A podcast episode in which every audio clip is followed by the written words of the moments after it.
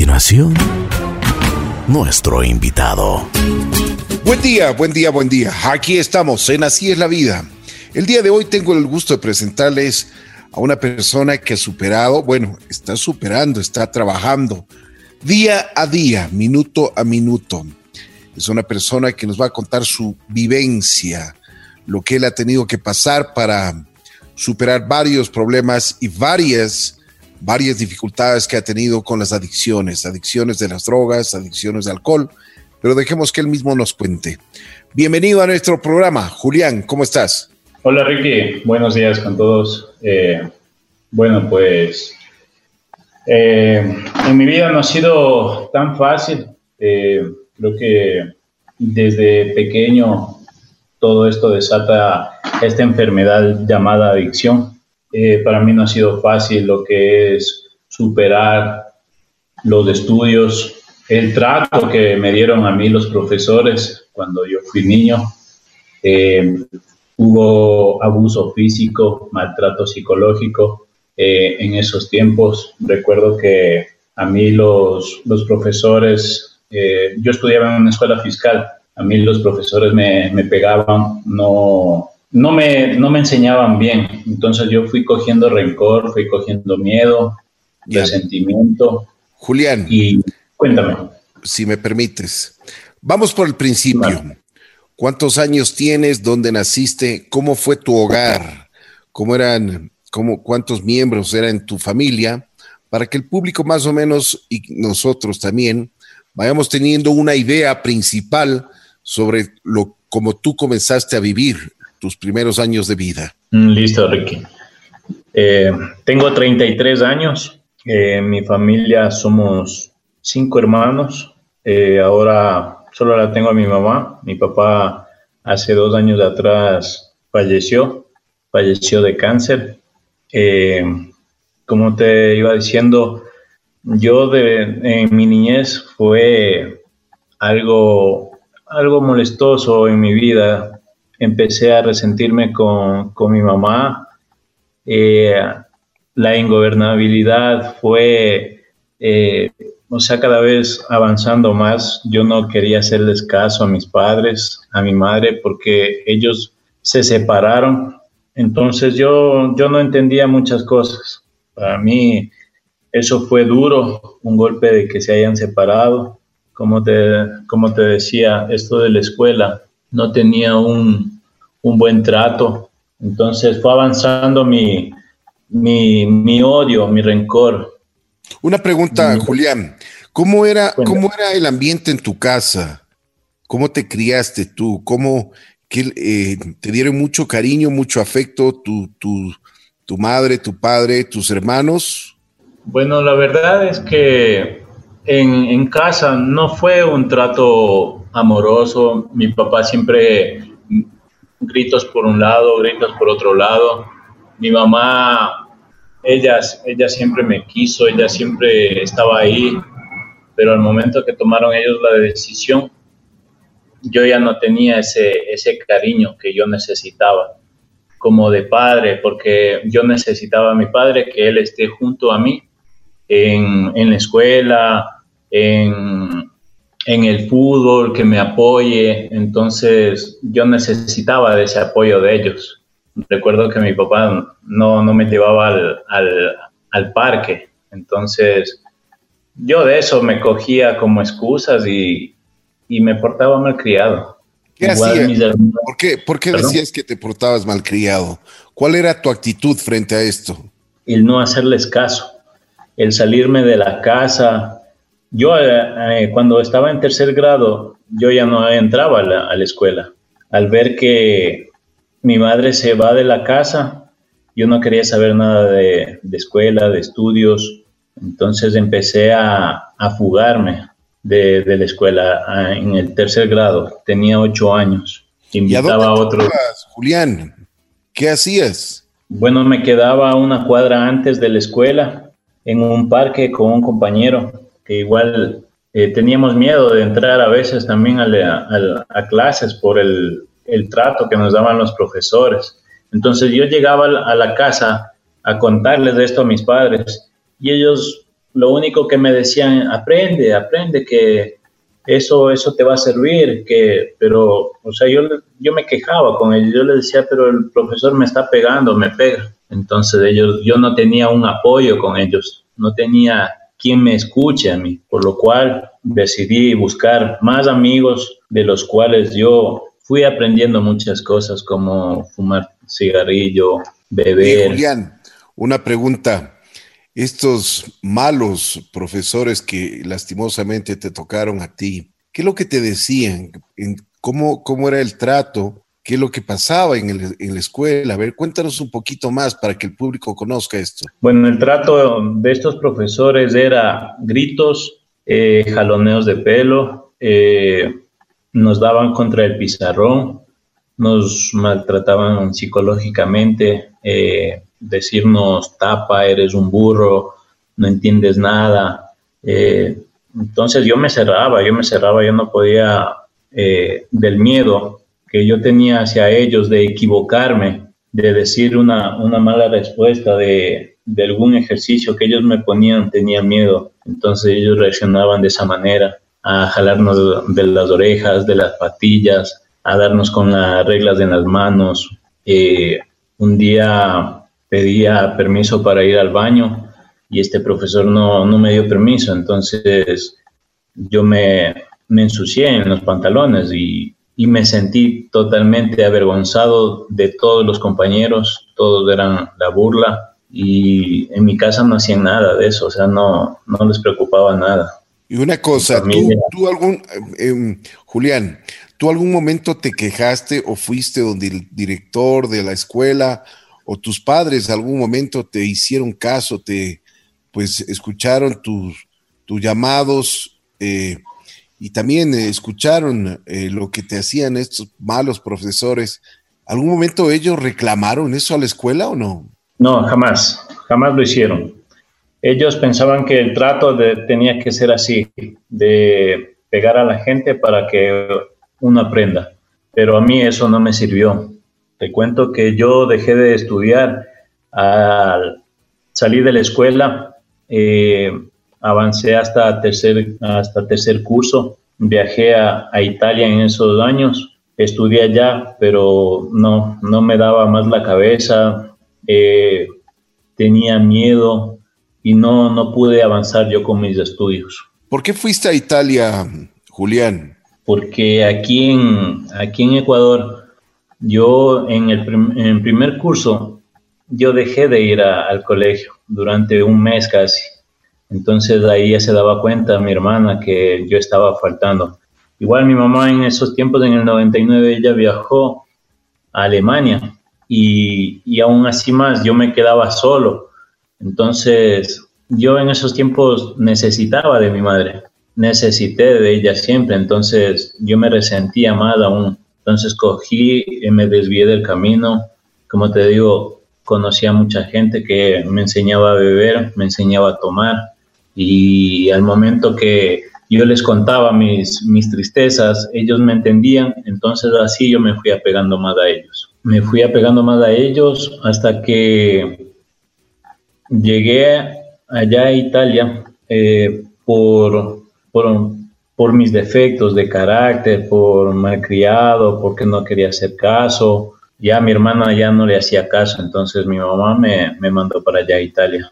Yo vivía allá con mi hermano y pensé que las cosas iban a cambiar, pero no, no fueron así. Me fui más desviando discotecas, pandillas, eh, gente que consumía droga. Fui aprendiendo a fumar droga, lo que es eh, cocaína, a inhalar cocaína, eh, a fumar heroína. Una pregunta, Julián. Una pregunta. ¿Cuál fue, cuándo fue la primera vez y qué edad tenías cuando tuviste por primera vez el contacto con, el alcohol, con el cigarrillo. ¿Y por qué? ¿Cómo fue? A ver, a los 12 años fue mi, primera vez que tomé. Esto, o sea, supuestamente yo tomaba por, por una chica que me, había, que me había dejado. Entonces me fui poniendo mal, llegaba ya a la casa borracho. Yo siempre le vi a mi padre, sí, a los 12 años. Yo a mi padre lo, veía fumar y me gustaba ese olor, el olor a cigarrillo. Entonces empecé a igual a fumar, a llegar ya con tabacos a la casa, con tragos, llegaba borracho. Mis hermanos siempre me hablaban todo, pero por la una oreja me entraba y por la otra me salía. No me importaba nada lo que ellos me decían. Oye, pero hasta de los 12 años comenzaste con, con tus borracheras y con, con el cigarrillo. ¿Cuándo apareció el, ya por ejemplo, las otras drogas? Eh, las drogas apareció en, a los 16 años. A los 16 años probé lo que es cocaína, eh, heroína, hashish, marihuana. Eh, a ver, cuéntame, cuéntame, cuéntame experiencia. ¿Cómo así probaste? ¿Quién te lo dio? ¿Qué, qué pasó? Conocí a un muchacho que era ecuatoriano, que es ecuatoriano. Eh, ¿Esto fue en Italia? En Italia. Mm, en, en, la escuela, en, en, el colegio que yo estudiaba, le conocí a él. Él me presentó a mucha gente más. Él consumía esto. La primera vez que yo probé, o sea, como quien dice, la primera vez me pareció algo bonito, algo chistoso de fumar hashish. Eh, me pareció algo chévere. Eh, ¿Qué sentías? Yo, me sentía mareado, súper mareado, me sentía eh, mal, de verdad no me podía ni parar la primera vez que lo hice. Me sentía botado en el, o sea, estaba botado totalmente en el, en el mueble sin poderme levantar. Tenía miedo de lo que me estaba pasando en ese momento, pero después ya lo fui haciendo costumbre, no, ya era cada fin de semana, después ya eran pasando un día, después fue todos los días, después en el día era a cada momento, entonces sí me, me embalé mucho en, lo que es la, en el hashish. Dime una cosa, ¿y de dónde sacabas el dinero para comprarlo? Bueno, el dinero yo tuve que, o sea, al principio no, no tenía dinero, pero mi mamá me mandaba dinero de Alemania a Italia. Eh, de ahí yo compraba alcohol, cigarrillos, eh, la droga, la, cualquier droga que, o sea, la que me gustaba en ese tiempo era marihuana, hashish. Después empecé a trabajar, pero yo no aguanté en, en ese trabajo. Me fue, no sé, creo que empecé a ser vago, no me quería levantar, no me levantaba, digamos, a la hora normal, a las 6 de la mañana, empezar un día, pero yo como entraba a la casa a una de la mañana, entonces me levantaba tarde de la casa. Perdí el trabajo, empecé a robar, empecé a robar allá en Italia, eh, robaba a ancianos, que tenían dinero con, este chico. Empezamos a, vender droga, a consumirla de, lo que vendíamos. ¿Y algún momento, algún momento tuviste problemas con la policía? En Italia sí, eh, al último, ya a los tres años y medio, eh, a mí me cogió la policía, yo estaba comprando heroína y, o sea, llegaron a pedir papeles, documentos. Eh, yo, yo lo tenía una, una dosis en la boca. Me lo tuve que tragar para que no me encuentren, porque ya con una pequeña dosis eh, te mandaban a la cárcel por cinco años, lo mínimo. Entonces yo me tuve que tragar eso y fui a... Me, me, me detuvieron porque no tenía documentos, estaba, no estaba en regla. Perdí yo los papeles por, o sea, por no, por no ir a madrugar y hacer fila y los perdí totalmente. Entonces, estos policías me llevaron detenido, me llevaron a Roma, yo vivía en Génova, me llevaron a Roma y pasé siete días allá. Yo totalmente en esos tiempos tenía miedo, mucho miedo de entrar a una cárcel. Se me venían pensamientos full qué me va a pasar, qué me van a hacer. Eh, tenía mucho miedo. Gracias a Dios no pasó nada, no me hicieron nada. Eh, al estar ahí encerrado, me daba cuenta de lo que estaba perdiendo. Y aún así, no me importó nada después de que me deportaron ya. Venimos para acá otra vez a, Ecuador. Al, al año, otra vez empecé a consumir droga. Ahí es cuando conocí la base de cocaína. Julián, cuando tenía Julián, Julián, a ver, cuéntame eh, este episodio, porque también tengo entendido que tú estuviste, aparte de robar, aparte de hacer tus fechorías en Italia, también estuviste ya con otro tipo de organizaciones, con pandillas, haciendo cosas que, no son correctas. Así es. Bueno, estas pandillas allá en Italia eran, se hacían las reuniones, eh, todo era para diversión. Eh, contribuíamos una, dos euros, casi cinco euros era por cada reunión. Cada uno de los muchachos que estábamos ahí metidos, éramos como 25. Eh, estas organizaciones eh, más nos encontrábamos era para la discoteca, eh, para las peleas con otras organizaciones que eran, o sea, otras pandillas que eran Latin King, Vatos Locos. Entonces yo me fui, o sea, el miedo que yo tenía con una droga yo lo tapaba. Con una droga yo podía afrontar cualquier cosa, hasta mis propios miedos. Tapar mi, el miedo que yo tenía, o sea, no, yo drogado ya, no, ya no sentía miedo, entonces yo actuaba de esa manera así. Y sí me llegó muchos golpes en la vida, me, me pegaban, me pegaron algunas personas eh, de, de otras pandillas. ¿Qué, ¿Qué hacías? ¿Por qué te involucraste en las pandillas? Cuéntame, ¿qué pasó? ¿Quién te llevó? ¿Cómo, cómo, cómo ingresaste a una de ellas? Bueno, el ingreso de, de estas pandillas. Yo igual eh, fui conociendo a más gente. Eh, esta gente me decían que era chévere, que es bueno, que vengan para acá, que acá hay amigas, que aquí hay, hay fiestas, hay chupa, hay de todo, entonces hay droga, podemos pasarla bien.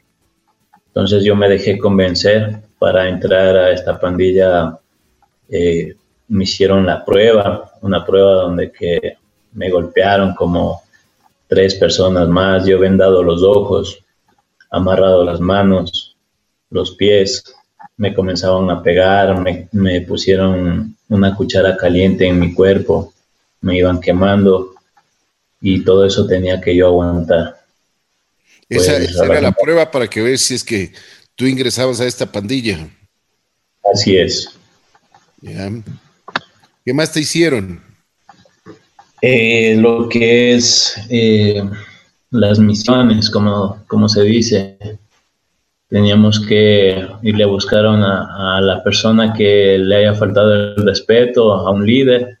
Tenemos que irle a golpear, a pegarle, eh, hasta donde uno pueda. Nos metimos en muchos problemas con, con italianos, gente algunos eran racistas, nos hicieron una emboscada, me acuerdo que eran como 40 italianos, recuerdo que a todos, a, los jóvenes que estaban conmigo les pegaron, yo ese día me salvé, había un conocido de, los italianos, tenía un conocido y él, él me sacó de ahí me dijo, ándate, ándate, que te van a, te van a pegar. Entonces, al rato que volvieron ya mis amigos todos sangrando, rotos la cabeza, golpeados. Ellos no se quedaron así, se quedaron con las ganas de vengarse. Hasta que fuimos a llamar más gente, volvimos y, y le pegamos a un chico, le, habíamos, le encontramos a uno solo de ese grupo y le pegamos. Recuerdo que me decían que este chico estaba en, en terapia intensiva, en coma, me parece que era. Entonces fui buscado ahí allá en Italia, fui buscado por, por esta pandilla de, de, racistas, no sé cómo se llamaban, pero me buscaban. Entonces, caminaba con miedo por la calle, pero aún así no, no, no me importaba nada mi vida. Yo quería seguir haciendo lo que yo quería, seguir, seguir en mis cosas, seguir portándome mal con mis hermanos, con mi sobrina. No me importaba que me vea mi sobrina llegar borracho, con mi cuñada, mi hermano. Llegaba a los cuatro, cinco, seis días. A veces ni llegaba ya a la casa un mes me llevaba mi ropa, me iba a dormir en otra casa. Los fondos que yo topé fueron robarles a mis hermanos, a mi cuñada, a mi hermano, la plata que ellos tenían, empecé a robar igual en la casa. Oye, Julián, ¿y no te daba cargo de conciencia? Mientras ellos trabajaban, ellos se esforzaban, se sacrificaban por tener un centavo, un euro, tú llegabas y les robabas a tus propios hermanos, a tu propia familia. Así es, Ricky, así es. No, me, no, no tenía conciencia para nada. Lo único que yo quería era fumar, fumar y fumar. No me importaba nada, ni eso te digo, mi sobrina me veía que llegaba borracho, no me importaba nada. No tenía conciencia, andaba siempre casi drogado. Todos los días con mujeres, con chicas que fumaban conmigo, ya personas adultas igual, no, no tenía conciencia para nada, ni lo que yo siempre buscaba era eh, sobrevivir, sobrevivir a, a, buscando la manera de encontrar plata. Trabajaba a veces días, días, pero de ahí no, solo buscaba la droga. Julián, ¿cómo lograste salir de las pandillas? Porque dicen que es, eh, puede resultar fácil entrar, aunque como tú estás dándonos tu testimonio, no fue tan fácil. Te pegaron, te hicieron muchas pruebas e incluso te, como tú mismo dices, te involucraste en, peleas que no eran tuyas y, hiciste bastante mal a mucha gente. ¿Cómo lograste salir? Logré salir porque me deportaron, porque de ahí no se puede salir de eso. Me deportaron Sí, no se tienen posibilidades. Eh, te cuento que al momento de entrar acá, eh, perdón, de llegar acá a Ecuador, mi vida siguió lo mismo. Eh, en esos tiempos me recuerdo que entré a otra, a otra pandilla que se llamaban los Vatos Locos. Empecé a caminar con ellos. Igual la prueba fue lo mismo. Entonces yo buscaba era respaldo de todos, quien me cuide, quien, quien eh, que nos cuidemos entre todos. Eh, buscaba fiestas y todo, entonces lo único que yo podía encontrar era ahí. Igual. te iba a decir, ¿cuáles son las actividades que hacen los, los pandilleros? ¿Qué es lo que, qué es lo que, cómo, cómo es ese ambiente? Cuéntanos para, para conocer un poquito más. El ambiente, bueno, a mí la verdad me gustaba estar ahí, no sé por qué, pero me gustaba estar en las fiestas, me gustaba estar con ellos reunidos, riéndonos, yéndonos de paseo, yéndonos para la playa, eh, comidas, parrilladas. Lo que no me gustaba era cuando tocaba pelear, pelear, hacer el daño a más gente. Yo siempre con miedo, no es que te digo que yo no tenía miedo, yo siempre tuve miedo de que me llegue a pasar algo. Siempre tuve miedo de que me disparen, que me apuñalen. Gracias a Dios no pasó nada de eso. Gracias a Dios no pasó nada de eso. creo que Dios siempre estuvo aquí conmigo, a mi lado, cuidándome. Eh, es difícil, es difícil a veces entender y a veces comentarles a lo que yo haya vivido para mí, entrar a una pandilla es para, no sé, para ponerse una máscara de que uno es el malo, de que uno tiene plata, tiene dinero, tiene drogas, tiene mujeres. Eso es lo que yo buscaba. Dinero, fama, mujeres. Eso es lo que uno a veces se busca cuando tiene una mente cerrada y no, no puede ver más allá, una, tener una, una mejor perspectiva. Eso es Ricky. Julián, una pregunta. Eh, ¿Qué, ¿Qué, drogas y qué consumías y cómo las, cómo, em, si tú no en ese momento no trabajabas, de dónde sacabas los recursos para, para comprar estas drogas. Y cada vez, como tú mismo me dices, ibas subiendo porque estabas, estabas con cocaína. Me imagino que heroína te, te dice que es una de las drogas más fuertes y que te crea mucha adicción. Así es, Ricky. Yo eh, recuerdo que yo pasaba mal los momentos en que ya no fumaba. Había un chico el que me enseñó a fumar heroína. Él me decía, cuando te duele el cuerpo, no te metas en la cabeza de que te hace falta heroína. Entonces, no sé, venían pensamientos de que chuta, no fumé heroína, yo necesito para calmarme este dolor, porque la heroína es muy fuerte, como tú lo dices, es muy fuerte si dejas de fumar dos días, ya, te, ya empieza con el dolor de, musculares, con el dolor de, la pierna, de la espalda. Entonces tenía que fumar para que me pase ese dolor. ¿qué, efecto te produce? Eh, tú me decías que habías probado la base de cocaína, la heroína. ¿Puedes diferenciar, puedes darnos a conocer qué es lo que te produce la una y la otra? Bueno, la heroína me daba sueño, me tenía quieto en el mueble, no, no, no, no me dejaba hacer nada, me fumaba y me quedaba quieto, eh, me empezaba a picar todo el cuerpo, la nariz, todo, todo lo que es del cuerpo me empezaba a picar con la heroína. La, base de cocaína me mantenía vuelta despierto, activo. Eh, con eso yo me podía quedar, o sea, según la dosis, cuántas dosis yo tenga. Yo compraba por 25 gramos, con eso me duraba una semana entera, todos los días fumando. No dormía, no comía, me mantenía despierto eso mi corazón me latía a mil por hora. Entonces, Julián, ¿alguna vez te enfermaste con, con, tanto consumo que tenías? Eh, sí, o sea, de enfermarme, enfermarme no, pero, o sea, llegué a, a tener convulsiones. Mm, me parece que fue una sobredosis, la cual pude, pude despertar pero desperté en el suelo, mordido la lengua, sangrando, temblando, pero y aún así la compulsión y la obsesión de mi enfermedad quería seguir fumando. Eso me, me dio en, en, en este, a ver, hace tres años atrás me pasó esto. Me pasó en la casa de mi mamá. Yo consumí en la casa de mi mamá cuando siete días me, tiré fumando. Entonces yo colapsé, me, me dio este, este ataque.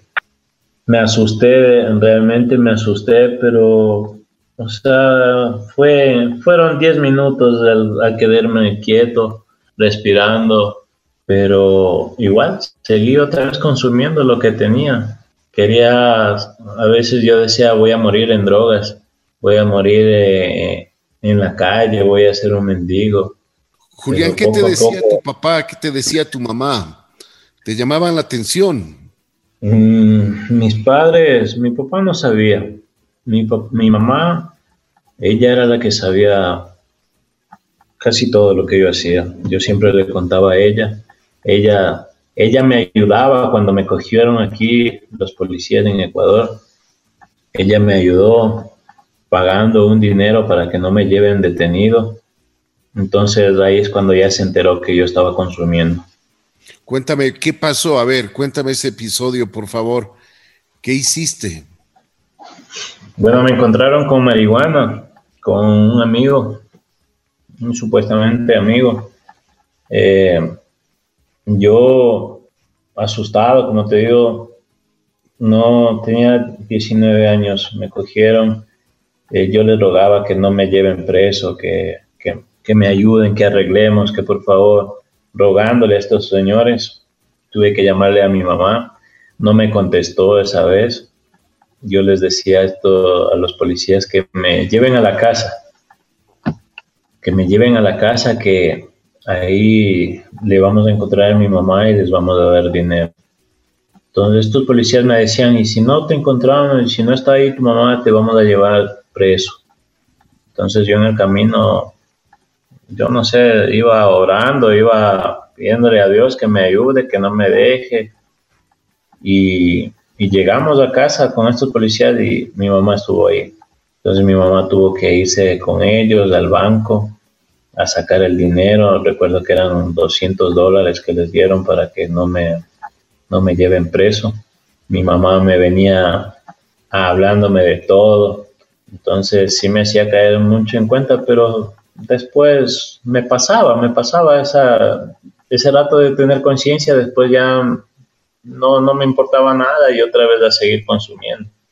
Eso es lo que pasó con, para, o sea, me salvó mi mamá para que no me lleven detenido. Y después de eso, ¿qué te decía tu mamá? A ver si es que te rogaba que, que dejes las drogas. Yo a los, a los 24 años, a los 24 años yo ya estaba desesperado, no me sentía muy bien. Yo le decía a mi madre, yo le, yo le lloraba, le decía, madre, por favor, ayúdeme, yo necesito ayuda necesito ayuda, quiero que me, me encadene si es posible en el cuarto, yo no quiero salir, estoy mal, estoy desesperado, quiero fumar. Mi mamá ya con tanto verme mal, todo flaco, ella me decía que, que trabaje, si yo quiero drogarme, que trabaje para, para mi sustento, para mi, la droga. Yo le rogaba a ella, a mi mamá, que me ayude pero con mi mamá pasaron muchos problemas, ella también no le fue muy bien en Alemania, ella perdió todo lo que había reunido, entonces ella no pudo pagarme una clínica. A los 24 años yo conocí a una chica que me ayudó a ingresar a una clínica, a una clínica becado. Esto fue en el 2012. Cuéntame cómo fue esto, por favor, Julián. Cuéntame con un poco más de detalles. Bueno, pues en el 2012, esta chica que me ayudó a conseguir una cita con la trabajadora social, me, me fui a conocer, esto era en Puembo, esta clínica.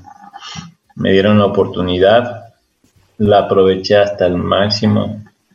Créeme que nunca me había sentido tan, tan feliz, tan, tan libre de todo lo que me había pasado en mi niñez, en mi adolescencia. Pude salvar mi vida.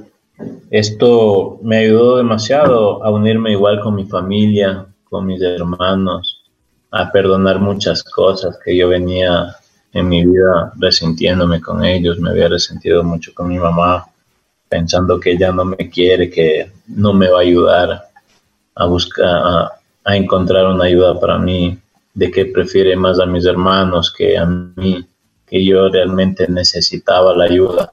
Entonces, gracias a Dios yo pude salir de ese, de, de esa esclavitud a las drogas. Julián, sentí, a ver si es que me cuentas, por favor, y sí te pediría, a ver si es que nos puedes detallar un poquito. Tú entraste a esta clínica, ¿qué tiempo estuviste en la clínica? ¿Cuál fue el tratamiento? Si es que me imagino que en los primeros días tenías ansiedad. ¿Qué pasó? ¿Qué tiempo estuviste también en esta clínica? Eh, esta clínica, el tratamiento eran de ocho meses. Tres meses, a los tres meses era una confronta y al sexto mes era la reconfronta. En el transcurso de estos meses recuerdo que ansiedad la ansiedad yo la cambiaba era con la comida. Claro que me daba ansiedad, comía bastante, subí de peso full, eh, ejercicio, jugar fútbol todos los días. Todos los días teníamos, teníamos cinco comidas al día. Eh, tuve un buen trato, jamás me, me alzaron la mano, jamás me, me, me maltrataron. Yo le, yo la verdad, yo decía entre mí, ¿no? Decía, a donde yo me vaya, quiero cambiar mi vida. no me importa si, si me hacen daño, no sé, yo, yo estaba desesperado. Yo puse una buena actitud, siempre, hasta el último, puse una buena actitud en este tratamiento. Me ayudaron lo que es psicológico y lo que es parte vivencial. La parte vivencial es donde que yo comentaba todo, igual al psicológico, ¿no? A, a los psicólogos. Pero en esta parte vivencial a mí me ayudó muchísimo, porque teníamos eh, todos los días a las 6 de la mañana nos levantábamos, el baño en agua fría, eso me ayudaba a despertarme, a templarme más. Recuerdo que había piscina, eh, a la piscina nos metíamos el que necesitaba. Entonces, haciendo deporte yo calmaba esa ansiedad, esa, ese malestar que me daba. Eh, lo vivencial todas las noches y las tardes, igual, una ayuda estupenda. El, el tratamiento este, yo fui muy, muy agradecido con ellos, les agradecí de corazón por lo que hicieron con mi vida. Igual a esta chica que me ayudó a mí a entrar, agradecido con ella. Eh, yo me quedé de apoyo ahí trabajando en esta clínica. Pude, pude, pude alcanzar mis logros comprándome una moto. Recuerdo que mi papá me ayudó, me, me ayudaban, me apoyaban bastante. Mi familia no confiaban en mí al 100%, ¿no? Porque la confianza en la familia no es que se crea de la noche a la mañana. Este es un trabajo igual para ellos, para que te vuelvan a, a creer en ti, para que te vuelvan a soltar las llaves de la casa o las llaves del carro. Entonces, pude salvar mi vida, pude salvar la vida a otras personas también pasando lo que es el mensaje, el mensaje de esperanza de que sí se puede uno mantenerse limpio sin necesidad de una sustancia. ¿Cómo te sentías físicamente? Físicamente nunca me había visto gordo. La verdad, nunca me había visto tan gordo. Yo llegué pesando a esa clínica con 50 kilos. Eh, estaba muy flaco, full, mal. En esta clínica salí pesando 76 kilos como te digo, para mí era asustarme de verme que tenía gorditos, eh, músculo, contento, la verdad, físicamente, contento. En lo mental igual, eh, el mantenerse limpio tenía que ser constante, tenía que ser perseverante en eso. el primer año la pasé, ¿para qué? Súper chévere. Eh, espiritualmente igual creció en mí lo que es, es importante, ¿no? Es importante creer en algo. Yo creo en Dios. Cada uno cree en un Dios como lo concibe. Yo tengo a mi Dios que me ayudó, me dio mucha fortaleza para seguir adelante, colaborando con la clínica. Me dieron vivienda, me dieron un cuarto, entonces, yo fui muy agradecido con esa, con esa clínica. Te cuento que a los tres años fue un proceso de recaída para mí. Yo me recaí en el 2015. Tuve una recaída. Tres años limpio, como se dice. Sí, sí, Ricky. Y, tres años tres años, perdóname que te corte antes de, de sobre este asunto. ¿Qué hiciste? ¿Qué, cómo, ¿Cómo fue tu vida en esos tres años? En esos tres años, pues tuve muchas oportunidades, muchas oportunidades de trabajo, conocí a, mucha gente estupenda. Yo me tuve un error, tuve un error en esos tres años de, de haber, de buscar a los mismos amigos de antes, a las viejas amistades pensando en que voy a poderles salvar a ellos también, pensando en que ellos también necesitan una oportunidad de cambio. Quise salvarlos a ellos. En esos tres años pude, pude sentir la paz y la tranquilidad pude darles paz y tranquilidad a mi familia, a mi mamá, a mi papá. Ellos mismos me decían que, que ya podían dormir tranquilos, sin la espera de que ya llamará, de que dónde estará, ya estará preso, estará muerto, estará perdido. En esos tres años yo pude encontrarme a mí mismo. Eh, no, pude, no pude estar con, con mi ex, ¿no? En ese tiempo vivía con una chica. Esta chica me apoyaba al comienzo full bien. Eh, como, como todos tenemos, ¿no? Altos y bajos. Pero yo me fui a trabajar a Ambato en otra clínica que me llevó un amigo súper súper buena gente esta persona. Me ayudó mucho. Conocí a más clínicas, eh, a más gente, gente que quería recuperarse, gente que no quería recuperarse. Eh, tuve la oportunidad de tener hasta un perrito. Me acuerdo que eso me, me, hizo hasta feliz el poder tener un perro, porque yo de pequeño no, no pude tener un perro por el carácter que tenía mi padre. Eh, me pude tener la moto que te comenté. Con esa moto yo andaba feliz de la vida, de arriba para abajo. No, hubo, no hubieron muchos logros porque la verdad no hice un plan de vida en este, en este centro, en esta clínica. No, no tuve un plan de vida, lo que sí me gustaría lograr mucho, pero a mí me no te soy sincero, no he superado esta parte de lo que es del estudio por el maltrato, por el, trato que nos daban los profesores. Entonces pude ser feliz, pude ser feliz por esos tres años, pude estar tranquilo. Eso es, Ricky. Realmente un testimonio de vida muy, muy elocuente, muy, muy sincero además. Me parece que Julián has tenido eh, como tú mismo dices, eh, has, crecido en un ambiente en el cual tuviste muchos, eh, muchos, muchos inconvenientes en tu parte afectiva y eso, y eso realmente se vieron esos resultados con tus adicciones. Después de esos tres años que tú tuviste la oportunidad de estar limpio y que quisiste salvar, incluso como tú mismo dices, a tus antiguos amigos, ¿Qué es lo que pasó? Cuéntame. ¿Por qué vuelves de nuevo a las drogas? Pero si ya, eh, como tú mismo dices, las drogas fue lo peor que, que, tenías, realmente te, te, dolió muchísimo a ti en, en muchos aspectos. ¿Qué te hizo cambiar para una vez más caer en las drogas? Lo que me hizo cambiar fue no haber trabajado, no haber cerrado un ciclo con mi ex, eh, mi exnovia.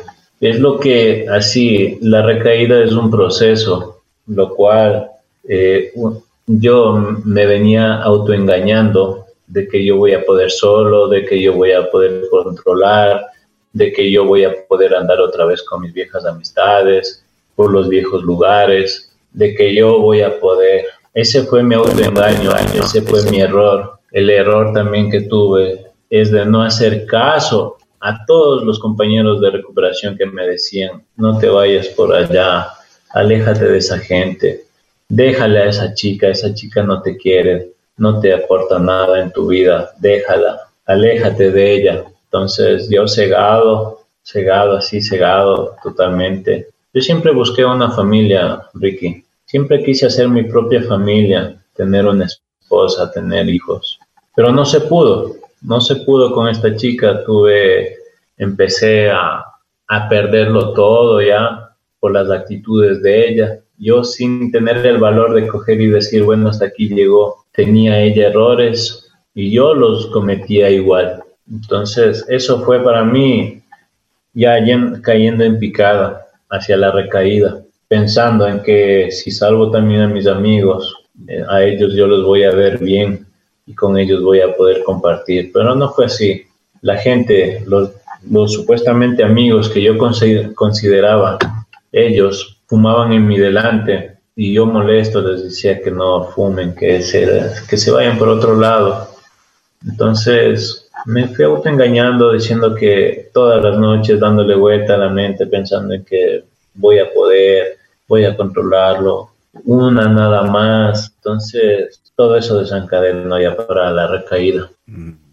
Terminé con, con mi exnovia, eh, yo vivía en la casa de ella, fue un trato, un trato mal, mal, súper mal, que, que tomé, o sea, decisiones de las cuales empecé a vender droga, porque ya me, me quedé sin trabajo, me quedé sin nada, vivía yo con ella, no podía mantener el, el hogar, no teníamos nada que comer. Yo me desesperé tanto, me desesperé tanto que, o sea, me ponía yo a pensar y decir, ¿de dónde saco plata? Me voy a robar, no quiero ir preso. Entonces empecé a, a, a coger contactos de los cuales yo tenía antes y, y me puse a vender droga, pensando en que yo voy a poder y eso fue uno de los errores tan grandes de mi vida. Autoengañarme. Empecé a vender droga. en el 2015 yo me, primero me recaí con, con marihuana. Eh, fumaba casi al mes, cada mes así. Eh, después ya fue pasando ya cada semana, después casi ya todos los días. En junio, después de seis meses, caí con el alcohol este, el alcohol me, me activó mi, mi obsesión, mi compulsión, hasta que ya llegué a consumir base de cocaína, que es la droga predilecta, mi droga predilecta, que es la base de cocaína. ¿Por qué era, por qué era tu droga predilecta? Porque mm, me, o sea, esa, la base de cocaína, yo la elegí, porque yo, como te decía, yo empecé fumando marihuana y ya después ya no me gustó. Entonces yo me quedé con, esa, con la base de cocaína. Me quedé, me enganché con eso. Eh, yo gasté tanto dinero para tener siempre base de cocaína. Entonces, como había mucha gente que consumía eso, yo empecé a vender droga. Con eso podía comer, con eso podía mantener el agua, la luz, el gas, la comida, podía mantenerle hasta chica. Entonces, fue el error tan grande de mi vida que, que me fallé, que me fallé a mí mismo de todo lo que yo venía diciendo en esa clínica, que me voy a parar, que, me, que voy a estar en, en, recuperación, que voy a hacer todo lo posible para no recaer. Y me di yo mismo en la boca, fallándome a mí mismo y a los que me seguían, que era mi familia, a los que creyeron en mí. Eh, y ahí es cuando otra vez empecé el consumo de drogas. Esta vez ya no fue como la primera vez. En Narcóticos Anónimos nos habla que una recaída es siete veces peor que la primera vez. Entonces, toqué muchos fondos, los cuales yo tuve que dormir en las calles, dormir en un parque, dormir en un bosque, dormir en las estaciones de la ecovía, dormir bajo un puente, dormir fuera de la casa. Yo me volví celópata, con, esta, con mi exnovia, una persona insegura, agresiva, vengativa. Entonces, toqué muchos fondos hasta el punto de haberle alzado la mano a esta chica. Me dolió tanto el haber accionado de esa manera. Para mí era, para mí fue como que se acababa el mundo al momento que yo, yo hice eso, de alzarle la mano a esta chica no vi consecuencias, no vi nada. Estuve bajo los efectos del alcohol, de la droga. Como te digo, topé muchos fondos y esos fondos son, para mí, yo no los quiero volver a, vivir, no los quiero volver a, repetir eso.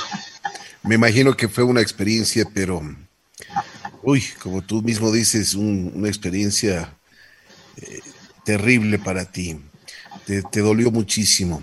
¿Cuándo vuelves a recuperarte? ¿Cuándo vuelves a creer en ti primero y a, tener una buena vida, a tener una vida limpia, como se dice?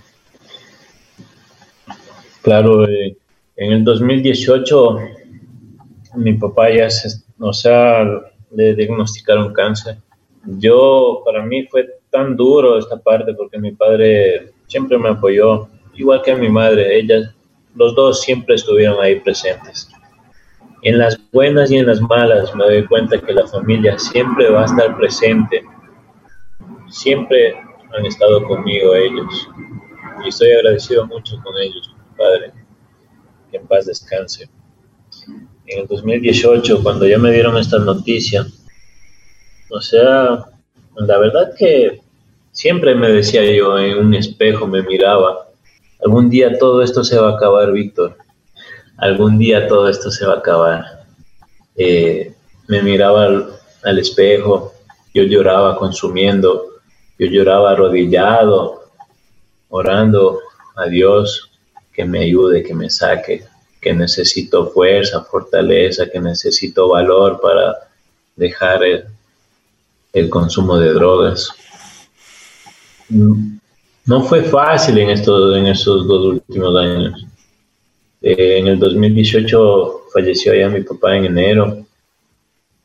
Eh, la verdad que me, me, sentí tan mal, tan, tan mal que, que a veces solo pensaba ya en morir, morir drogado, morir por las calles, vagabundo. Hace un año atrás tuve el valor de buscar a un amigo y decirle que me ayude, que necesito la ayuda para recuperar lo que he perdido. ¿Qué es lo que te motivó, Julián, para que tú vayas y busques a tu amigo y quieras cambiar de vida? ¿Qué me motivó? Eh, la verdad, mm, no, no encontré una motivación. Fue más por verle a mi madre, por verle a mi madre que esté tranquila, que viva unos años más conmigo, porque a ella también le diagnosticaron cáncer. Eh, yo dije, no me voy a dar la oportunidad otra vez de perderla a ella como la perdí a mi padre, sin poderle decir las cosas, lo que yo siento por ella. Yo le amo mucho a mi madre no me, yo mismo me decía, no, no me voy a dar el chance para, para hacer esto. Empezaba a orar, empecé a orar y tuve el valor, como te dije, tuve el valor de coger y buscar la ayuda. Todo pasa por algo, todo tiene su tiempo. Y creo que esto fue el tiempo de Dios. El mantenerme aquí, el llegar a una clínica, a recuperar mi dignidad, mi felicidad, mi paz, mi alegría, mi tranquilidad. La tranquilidad que ahora le transmito a mi madre. Ahora debe estar durmiendo tranquila ella, sin preocuparse de que dónde está su hijo. Y ella sabe ahora dónde estoy, estoy en mi trabajo, estoy cuidando a gente que necesita, trabajo en una clínica. Me siento, me siento igual agradecido a mí no ha sido fácil, ¿no? El, internarme otra vez, pasar otra vez encerrado, eh, pasar otra vez en, clases, recibiendo de psicólogos, eh, recibiendo lo que es clases de narcóticos anónimos. Para mí no fue muy fácil. Todos los días era, era superarme todos los días a mí mismo, todos los días me fui superando, todos los días fui, fue, fui trabajando lo que, lo que identifiqué en mi recaída. Como te dije, identifiqué en mi recaída, encerrar el ciclo, que eso me mantenía mal, el ciclo este de la relación que yo tuve. Y como dice el programa de Narcóticos Anónimos, de que hay que ser honestos, honestos con uno mismo. Si quieres salvar tu vida, sé honesto. Y aquí estoy. Llevo nueve meses limpio. Me siento full agradecido con Dios, con mi familia, con las personas que me brindaron ayuda desinteresadamente. Y voy a seguirle dando, voy a seguirle dando y siempre doy lo mejor de mi vida y siempre seguiré dando lo mejor. ¿Cuál es el aprendizaje, Julián? ¿Cuál es el aprendizaje que tú has tenido después de haber pasado un verdadero infierno, como tú mismo lo has calificado, con una vida que te ha dado mucha ansiedad, incertidumbre, que te ha dejado la soledad, que te ha dejado durmiendo en las calles, que incluso en, en alguna oportunidad podías haber perdido hasta tu vida al participar en pandillas, el estar drogado, el estar robando. ¿Cuál es el aprendizaje como ser humano que te ha entregado todo esto? Cada error fue un aprendizaje para mí. Cada error. Ahora, el error que o sea, los errores que yo tuve para mí ahora fueron aprendizajes. Cada fondo que yo topé, para mí eh, es un aprendizaje hoy. Cada vez que me siento mal, recuerdo cómo yo estaba antes. Recuerdo de dónde vine. Recuerdo cómo vine. Y eso me toma valor para seguir adelante. Eso es lo que me ayuda a fortalecer en mi recuperación, a fortalecer eso, el hoy, para ya no vivir en el pasado. Me ayuda mucho el compartir con mucha gente que se identifica y admite que tiene una enfermedad.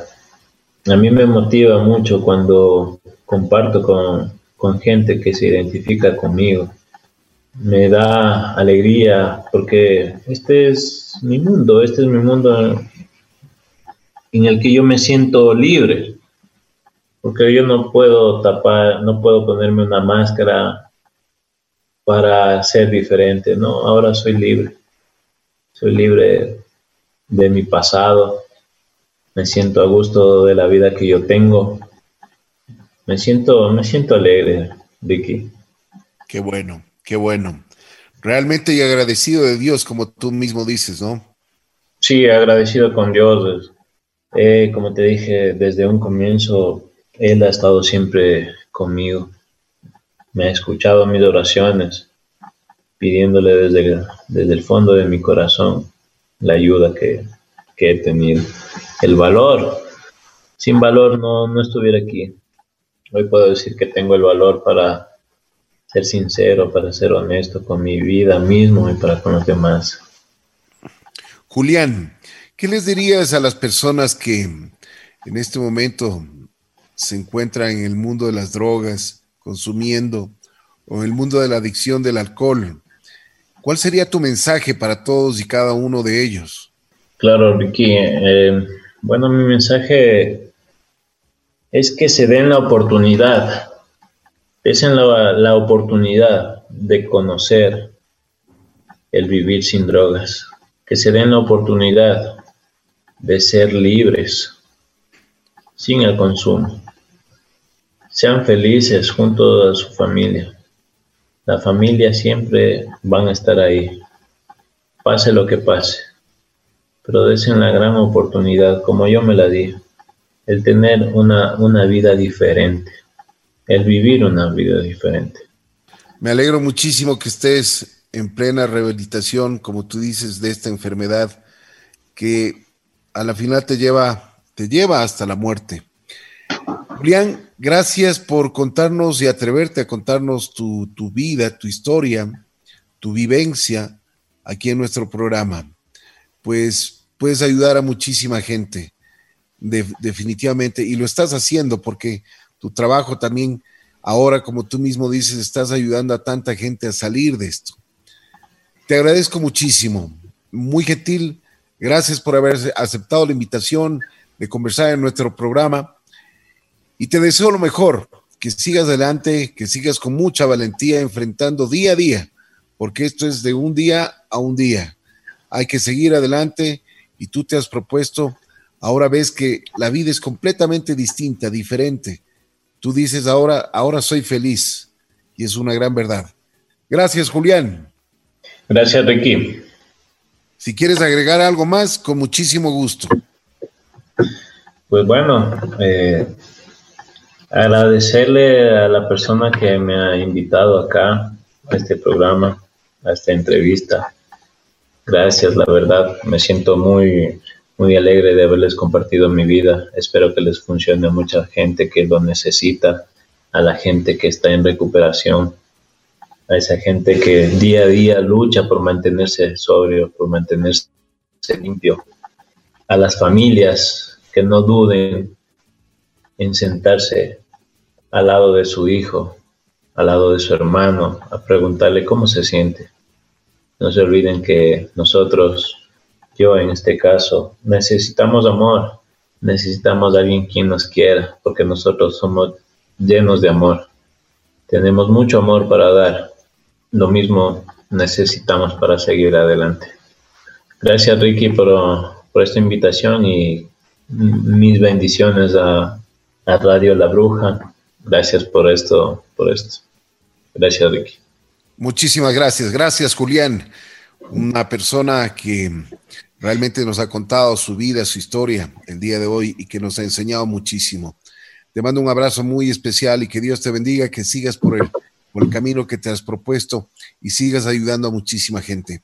Julián estuvo aquí en Así es la vida.